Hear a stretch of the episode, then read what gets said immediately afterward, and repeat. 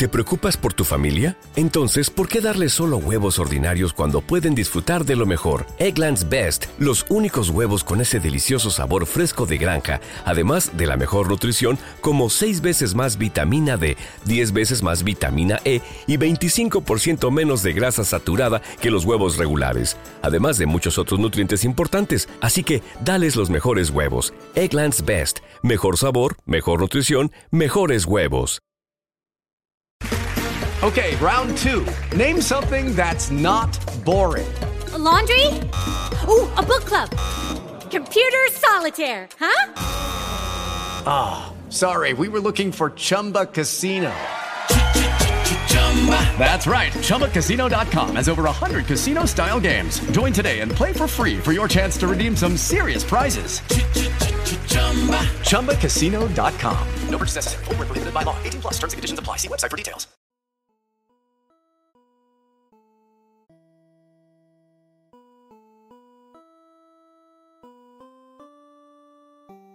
Me llamo Hernán. No voy a decirte de dónde soy, solo que habito en algún lugar de la provincia de Buenos Aires. Darte especificaciones sobre mí podría poner en peligro mi oficio oculto. Antes que nada, quisiera decirte que mi familia reside en América desde hace cientos de años. Los primeros que vinieron desde España al continente lo hicieron hacia 1650 en lo que entonces era el virreinato de Nueva España. Sus descendientes, poco a poco, fueron dispersándose y algunos pocos llegaron a lo que hacia 1800 era el virreinato del Río de la Plata. Desde entonces, el apellido de mis antepasados continúa. No creas que es uno de alcurnia, es tan común como Rodríguez, González o García. Jamás fuimos nobles, más bien todo lo contrario. Tuvimos siempre como fachada algún oficio común, nada en lo que se nos haga sentir sobresalientes ante los demás. Vivimos en las sombras por cientos de años porque así es como debe ser. Yo, por ejemplo, para los que me conocen solamente soy un plomero y gasista. La verdad es que me doy mucha maña en eso, pero simplemente no es el trabajo por el cual vivo día a día. Lo que realmente soy, y fue mi familia desde antes de venir a América, es devorador de pecados.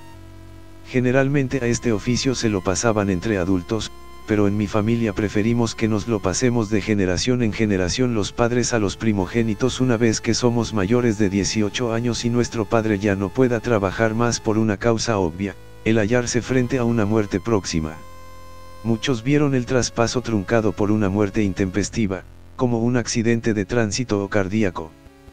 Pero, si la muerte da siquiera unos minutos de conciencia, el traspaso es dado, porque es breve los devoradores de pecados, o come pecados, tomamos a través de la comida y la bebida, por medio de rituales, los pecados de algún recién fallecido así su descanso eterno es en paz.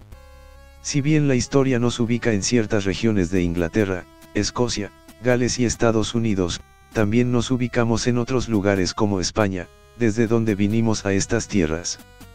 Tampoco hoy en día somos mendigos o parias sociales, nos mezclamos con los de nuestra clase y los ricos que nos contratan son los que no están junto a los demás. Generalmente nos llevan junto al cristiano que hubiera fallecido recientemente. Un familiar coloca una pieza de pan en el pecho del difunto y una pinta de cerveza, o agua, sobre el cadáver. Tras una oración o ritual, bebemos y comemos lo que hay sobre el muerto, con lo que sus pecados ahora son nuestros. Cuando vemos que nuestro fin se acerca, pasamos nuestro oficio a algún descendiente, que a su vez absorbe los pecados que uno y los antepasados devoramos. Así nos garantizamos no ir al infierno por pecados ajenos. Hace unos años vivía en las cercanías de La Plata.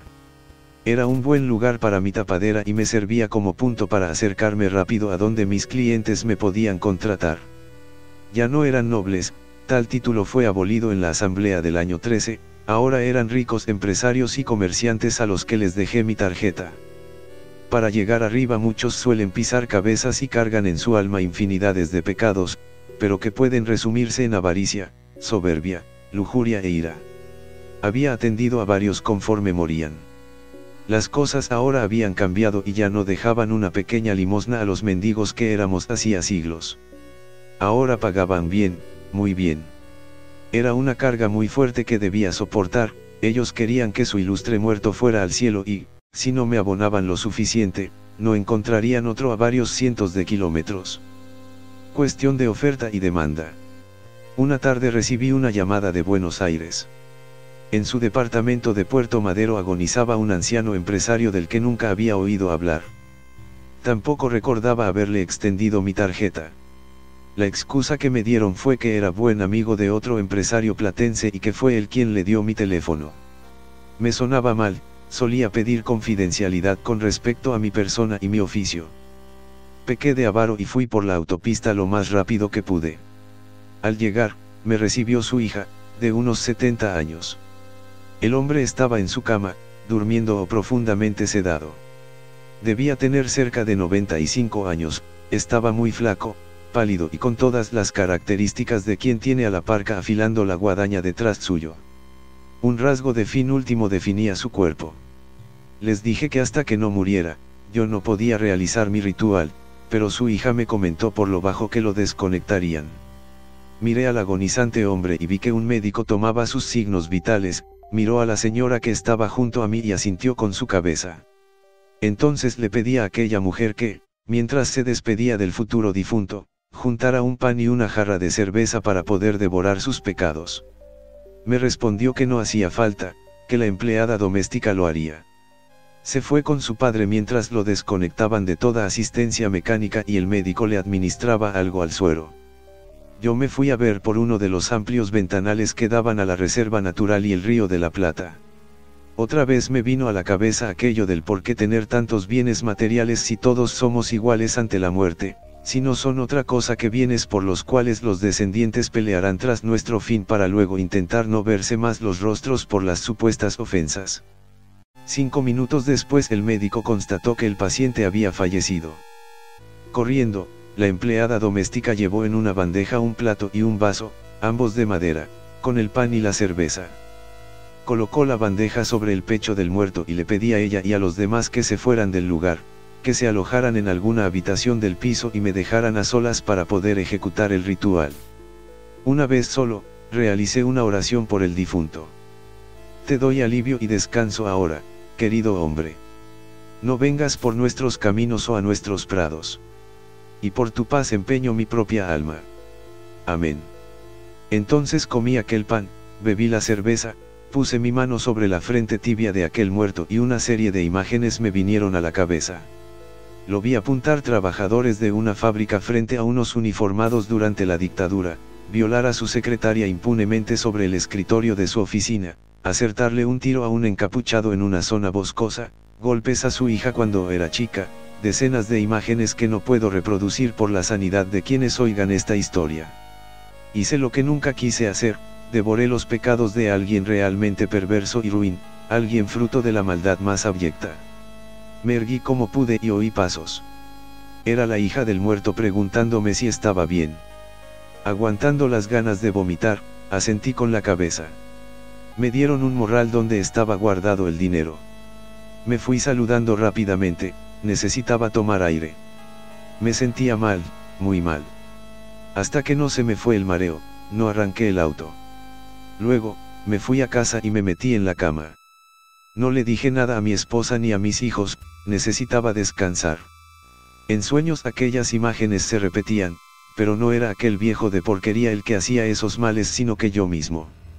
Los pecados ahora me pertenecían, obviamente, pero nunca me pasó algo así de sentirlos tan propios. Desperté en medio de la madrugada. Mi esposa dormía al lado mío. En el rincón opuesto a la puerta había una sombra humanoide cuyos rasgos pude discernir, eran los de aquel anciano difunto. Sus palabras resonaron en mi mente. Sos un flojito, nene. Como todos los de ahora. No se bancan lo que hace falta para llegar alto. Por eso sos un mediocre. Nunca vas a llegar lejos. Yo vendí mi alma al diablo con tal de lograr lo que deseaba. Ahora mis pecados y mi contrato son tuyos.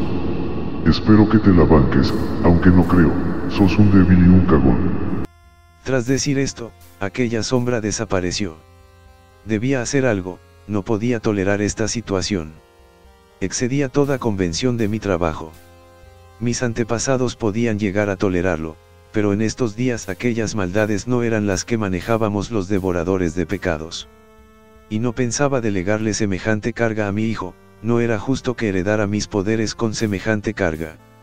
Llamé a un colega de Santa Rosa, La Pampa a primera hora del día. Le comenté rápido la situación y le pregunté si conocía a alguien tan abyecto, pero a la vez tan imbécil, al que pudiera pasarle tanto mis pecados como mis poderes. Me dijo que conocía a la persona ideal, que vivía en una de las provincias del noroeste del país. Me dio su teléfono y dirección. Antes de ir, lo llamé y le pregunté si quería un trabajo fácil y bien remunerado. Al instante me dijo que sí, por lo que concerté un encuentro al otro día. Tras preparar un bolso chico, me subí al auto y me fui hacia aquella ciudad. Al llegar, con solo verlo a este tipo supe que era el indicado. Tenía aquella cara de garca e idiota típicas de quienes se creen los más vivos del barrio. Le dije lo que era el trabajo y se me rió en la cara. Le expliqué que no era ninguna estupidez, que si no creía, entonces el trabajo no podía darse. Me pidió un rato para pensarlo.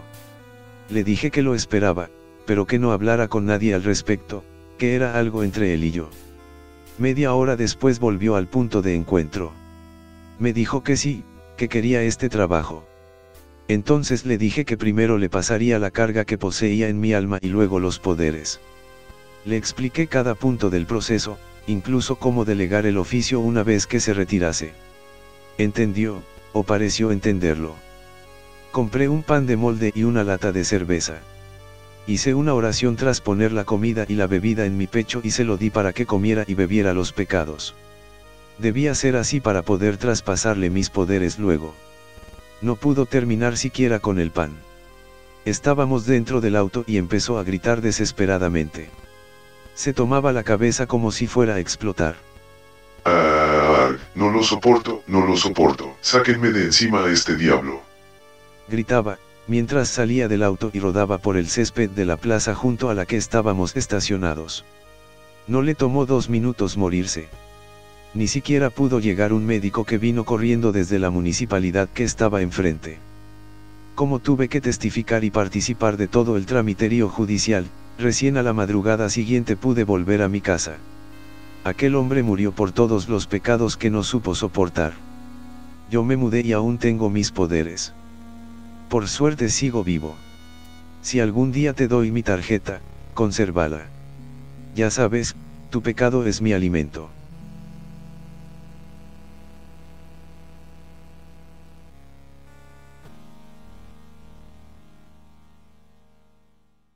Hello, it is Ryan, and we could all use an extra bright spot in our day, couldn't we? Just to make up for things like sitting in traffic, doing the dishes, counting your steps, you know, all the mundane stuff. That is why I'm such a big fan of Chumba Casino. Chumba Casino has all your favorite social casino style games that you can play for free anytime, anywhere with daily bonuses. That should brighten your day a little.